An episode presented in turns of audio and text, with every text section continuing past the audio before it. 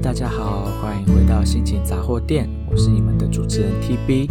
那今天又来到 TB 说故事的系列。上个礼拜 TB 说呢，会把我上个礼拜念的那一段文章，因为里面实在是，呃，跳不能说跳过啦，就是我把很多东西都很快的用譬喻的方式去带过。那我也承诺大家，我这礼拜的节目会把上一次。我念的那一段文章里面的更多细节，去告诉大家，把我过去的一些故事比较多的细节分享给大家知道。那我们就开始吧。那那上礼拜的文章其实最一开始讲的，其实其实就在讲我的童年啦。但是我的我讲我童年那一段真的是短到一个不行哦。我这样子看，我才只写了五行。好，反正呢，其实我小的时候，我的父母，应该说我我的父亲啊，因为我的我的妈妈她其实没什么限制我的发展兴趣的发展什么的，像其实我小时候我也学过钢琴，我学过书法，我学过画画，但是当然这些东西全部都不是我。自己开口说我要学的，不是，都不是我自愿说，诶，我很想要学弹钢琴，我就去学钢琴；我很想要学画画，或者是我很想要学写书法，这些其实都是我被家里的人算是有点强迫性的去学的。那这些所有的东西，其实我相信我的两个姐姐们也都有被强迫去学习过，所以不免俗的第三个小孩也是得接受这样子的一个所谓才艺的培养跟熏陶。好，那其实呢，我自己在那个时候啦，我一开始其实我是不讨厌钢琴的，可是当但是你你们也知道嘛，幼儿钢琴其实它教的东西就很基础，它就不是什么哦、很艰深的部分，通常都是学一些短曲啊，然后很简单的和弦这样子。但是当我正式要踏入古典音乐的那一个阶段的时候，其实在那之前我就开始比较懒散。应该说，学钢琴的人，你就是必须要每天都练琴。但是对我来说，我觉得像这样子。培养一个兴趣的东西，变成说是一个强迫性的要去每天去做很死板的练习，这样子的事情我就不喜欢了，我就变得很很不愿意去练习弹钢琴这件事。虽然说我可能在音乐方面，我音乐方面我可能有一点点天赋在那个时候，但是因为我懒得练习，好啦，总。总归来说就是懒惰啦，所以我后来就放弃学钢琴这件事。我就告诉了我我的妈妈说：“诶，我我不想学钢琴了。”那我妈也就觉得好啊，不想学就不想学，那也没关系。所以我钢琴其实是从幼稚园学到小学三年级我就结束。那其实我现在是有一点后悔啦，我那时候其实不应该那么懒惰，我应该要至少要学到。会弹一部分的古典乐，这样子，我其实觉得，在未来我的我的人生道路中，如果我会弹钢琴这件事情，其实应该会帮助到我一部分的人生。好啦，但是也已经来不及啦，因为就毕竟我自己放弃了这个机会嘛，所以我自己就必须要承担这个后果。那至于学画画这件事情，也是因为，呃，小的时候。亲戚，比如说表兄弟姐妹、堂兄弟姐妹，或者是朋父母的朋友的小孩，都有去学画画。那家里人总是会觉得说，那就跟着一起去学嘛。但是，我 TB 老师说哈，我自己很没有画画的天赋，但是我自己有一套属于我自己的审美观。然后，我现在也有在做艺术的创作，只是我真的画画，我是画不出。东西来的 就是怎么解释呢？就是我在画实体的东西，我画不出来。比如说，你今天叫我素描或者画自画像，画一个风景画，我是完全画不出来的。我没有办法画出形体的东西。但是我如果你叫我画，比如说一个很抽象的意象的色块啦，或者是要调色出。一些，比如说漂亮的渐层啦，或者是有一些感觉上好像带有一些意境的颜色，我是画得出来的。只是我对于形体上面我没有办法描绘出形体，那这就牵扯到我自己本身的能力，也就是我的空间概念不好，所以我没有办法去画出形体类的东西，因为我空间概念不好，我没有办法去做。比如说透视的一些概念啦，或者是把一个一个，比如说一颗苹果画得很拟真，这种东西我是没办法做到。但是对于颜色的色调调配，我倒是还还 OK。那我也不晓得是不是因为小时候学过画画造成的啦。那至于书法这一块，就更不用说了，我一点兴趣都没有。当初我会被我爸送去写书法，就是因为。我爸的书法跟他的写字写得非常的漂亮，那我的字就是奇丑无比，但是我对书法真的一点兴趣都没有，我就被迫学了一年吧，我记得有学到一年，然后呢，我的书法字还是一样的丑，但是当然我会被迫学这些东西，其实一开始也都是因为我的父母希望我能够有培养出一些兴趣，只是。这些东西都不是我自愿想要学，都是被迫去学的。那当你被迫去学这些东西的时候，你就不会，你的动机、内在动机就很低嘛，你就不会想要持续这些东西，持续学习这些事物。那也就造就了我从小就对于我父母想要安排我做的事情，我就会很排斥。那可是我的父母呢，又是非常的爱护自己的孩子们的那种父母，所以他们就会强加很多他们的观念灌输在我们身上，所以我才会说，我们家的家教其实算是蛮严的。那。你必须要被迫的听从父母的安排去做所有的事情，你比较少机会是可以自己选择你要做什么事。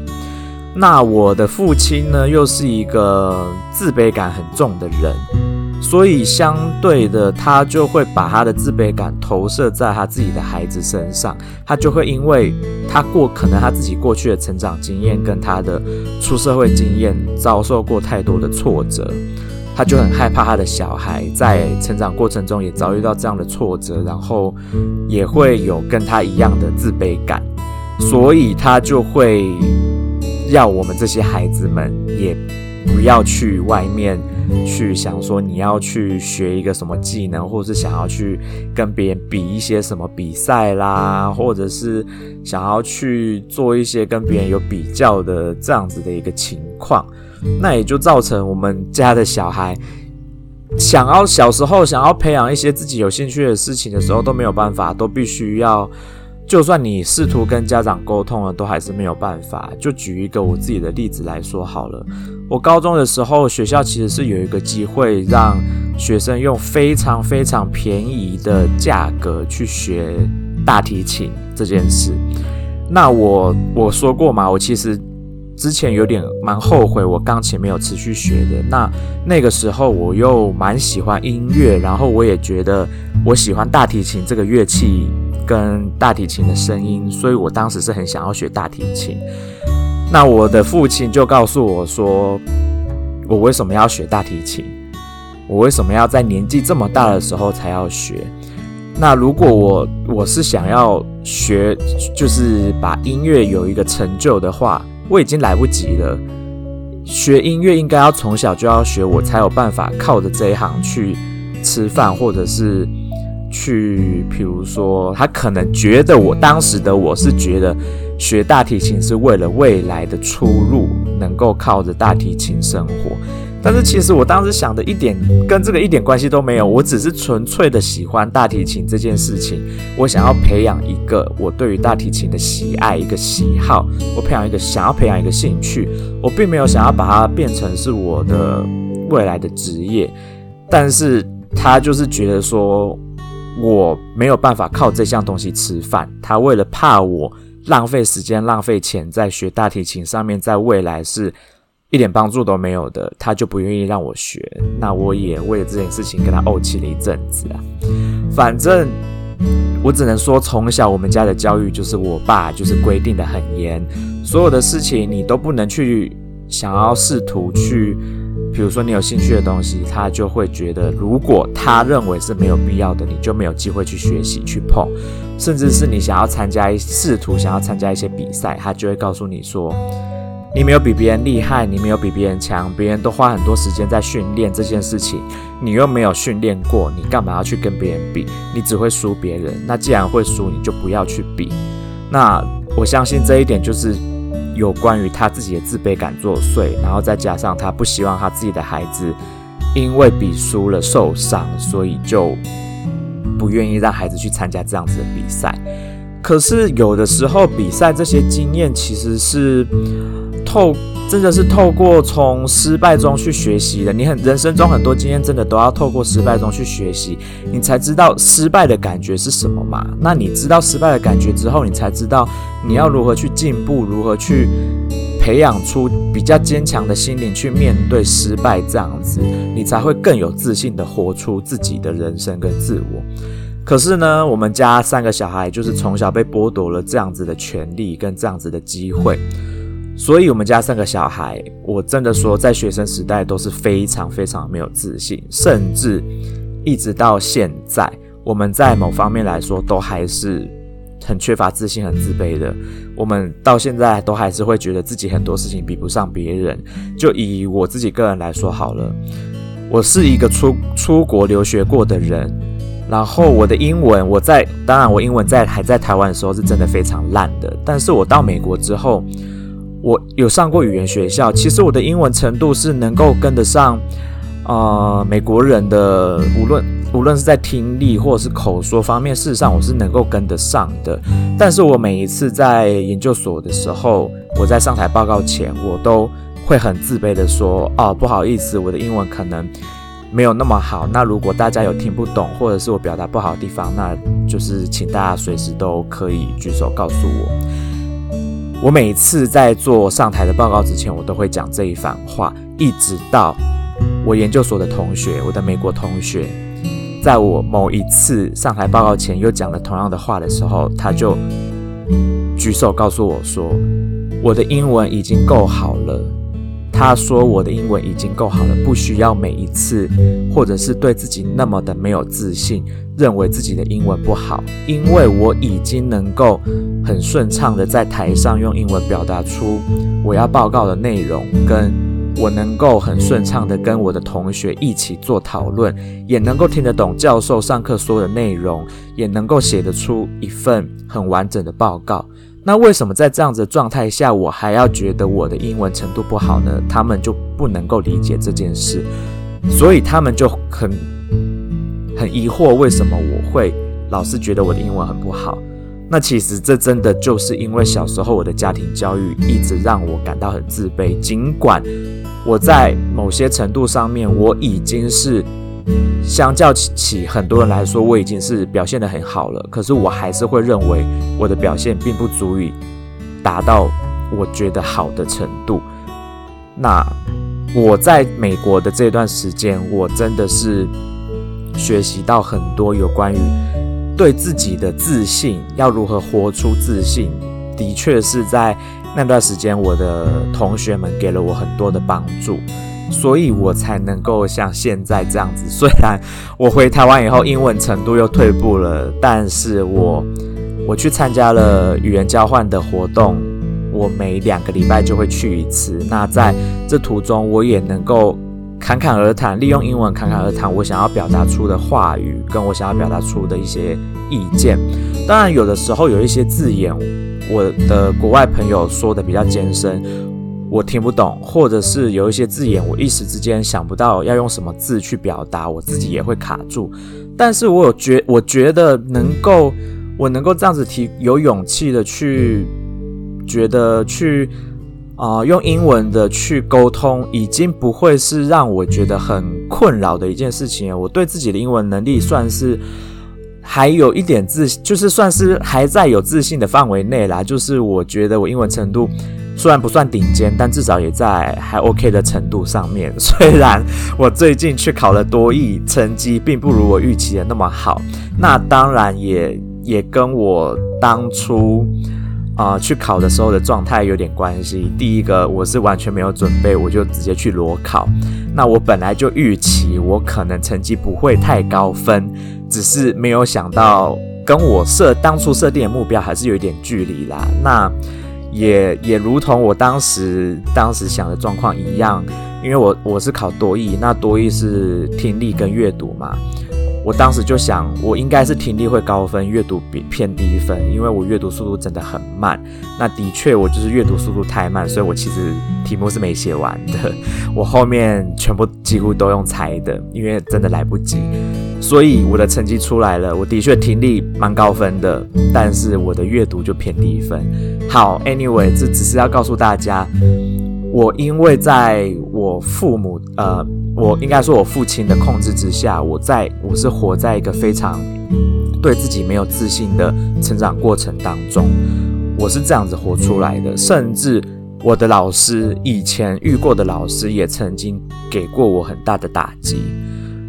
我就举一个我小学时候发生的例子好了。我小学的时候，嗯，其实我我一直以来写作都写得还不错。那我在五六年级的时候的导师，因为觉得我的作文写得好像还 OK，所以就有一次他就请我写了一篇作文要投稿到校刊去。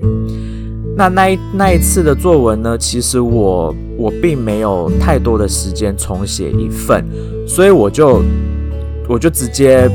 附了一份我过去写过的文章，是我在呃作文班，我啊、我还是对，还是必须得提，我也被我的父母送去学过写作文这件事情，这也是为什么我的文笔还算 OK 的原因。好，那当时呢，我就把我在作文班写的一篇文章，是当时在作文班里面班级内的作文比赛，我获得第一名的文章。那那篇文章呢，并没有透过任何的作文老师帮我修改，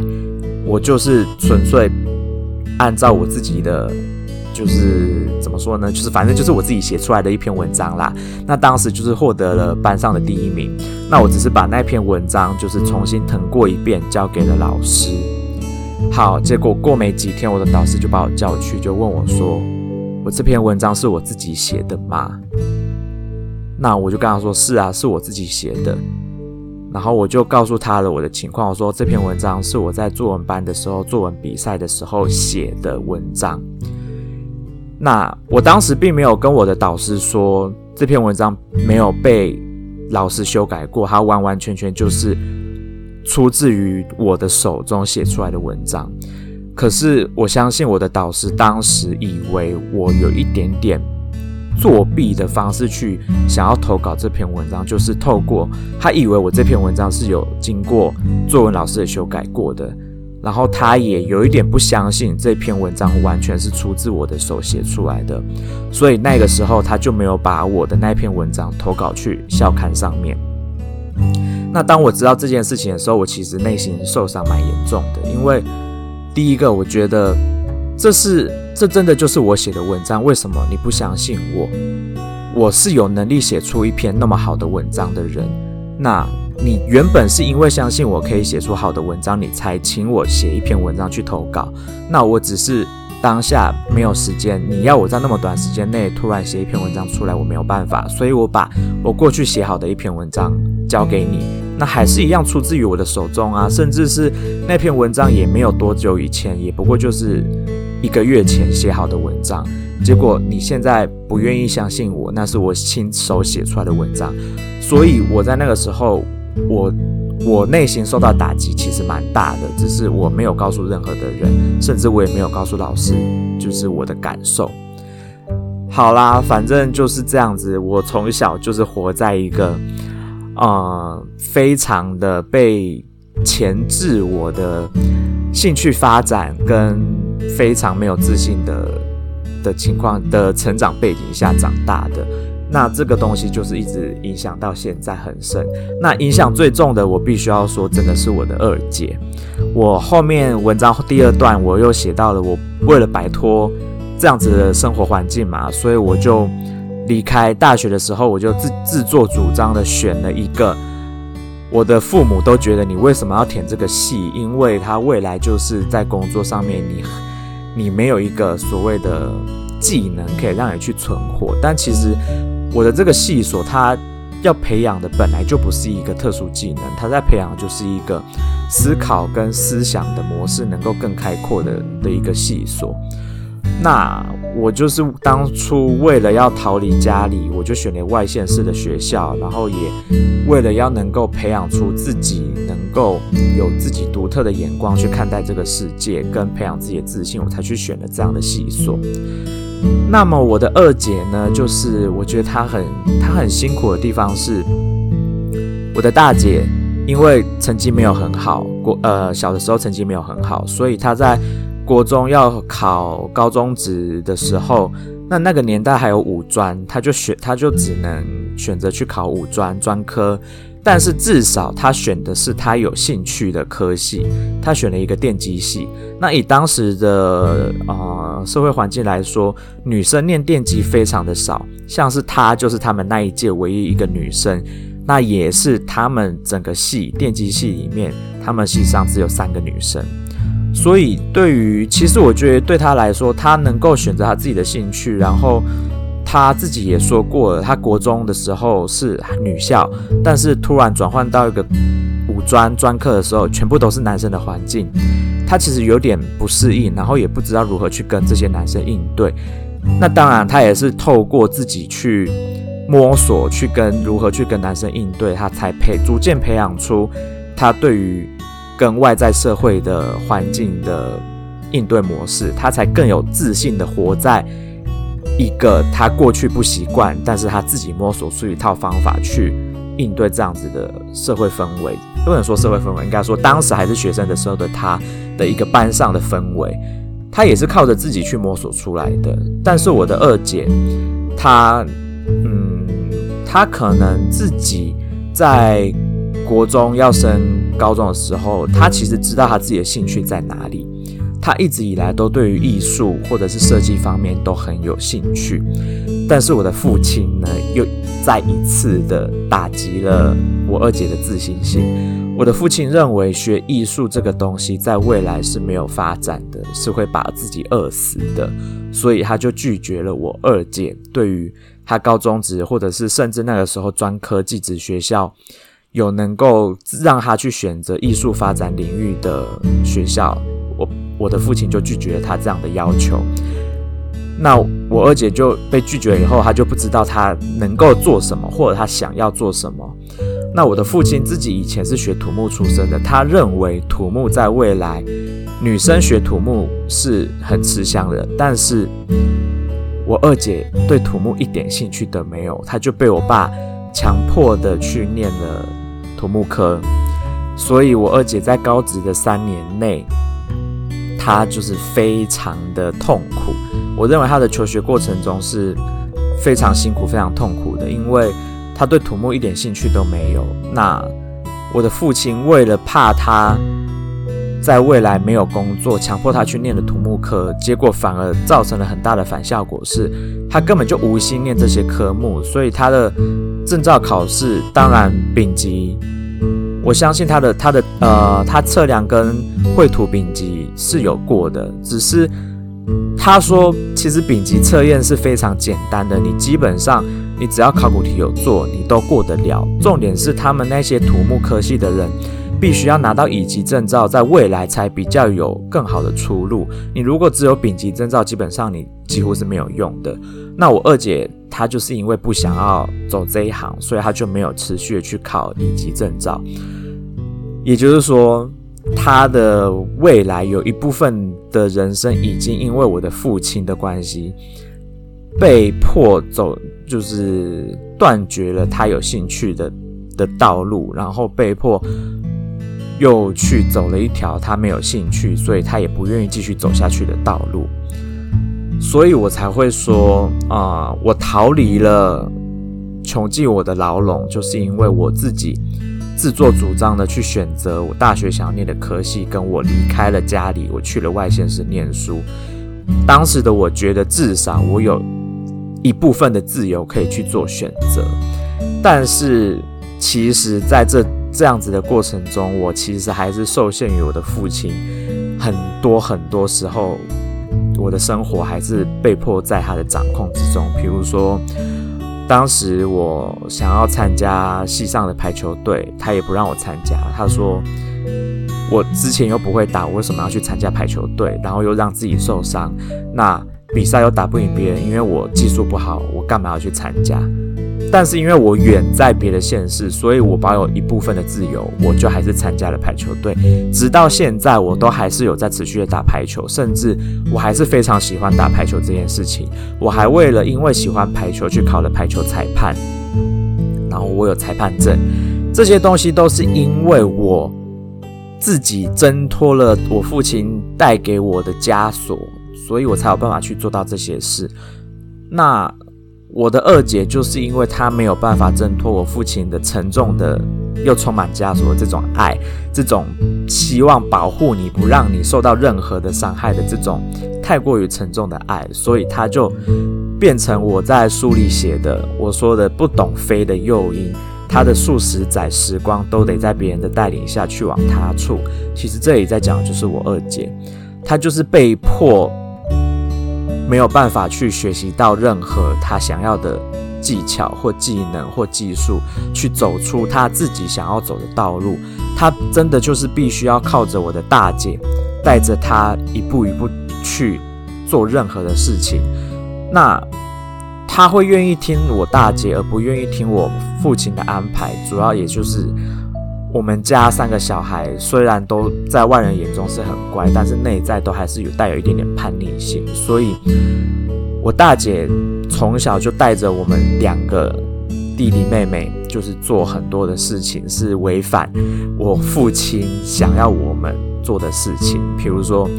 我大姐就会带着我们去偷偷租漫画跟小说回家看啊，虽然我爸不准我们看漫画跟小说。又或者是他就会带着我们偷偷跑去，呃，可能某一些我爸不准我们去的地方，像是 KTV 啦，像是可能打电动这件事情。那所以我们家两个两个呃弟弟妹妹其实是比较服从我大姐的，是比较不服从我父亲的意见。那也就是因为这样子，我二姐才会愿意听从我大姐的安排。我大姐就会安排她去去她的公司去做，就是她的他们同一间公司的一些其他工作。那也我二姐也在某一段时期跟我大姐一起住的时候，也都必须要靠着我的大姐去，呃，去做任何的事情，都要我大姐说：“哎，今天我们要干嘛？”那我二姐就说好啊，随便。那如果我今天我大姐问她说，你今天想要干嘛，或者是你要不要干嘛的时候，我二姐有的回答永远都是说随便，不知道，你决定就好。那在这样的情况下，你觉得她要如何能够走出跟活出她自己的人生？那这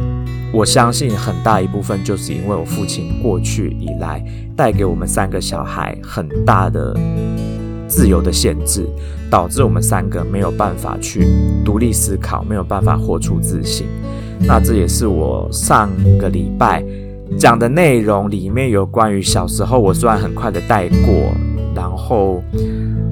但是其实是影响我们三个人长大以后，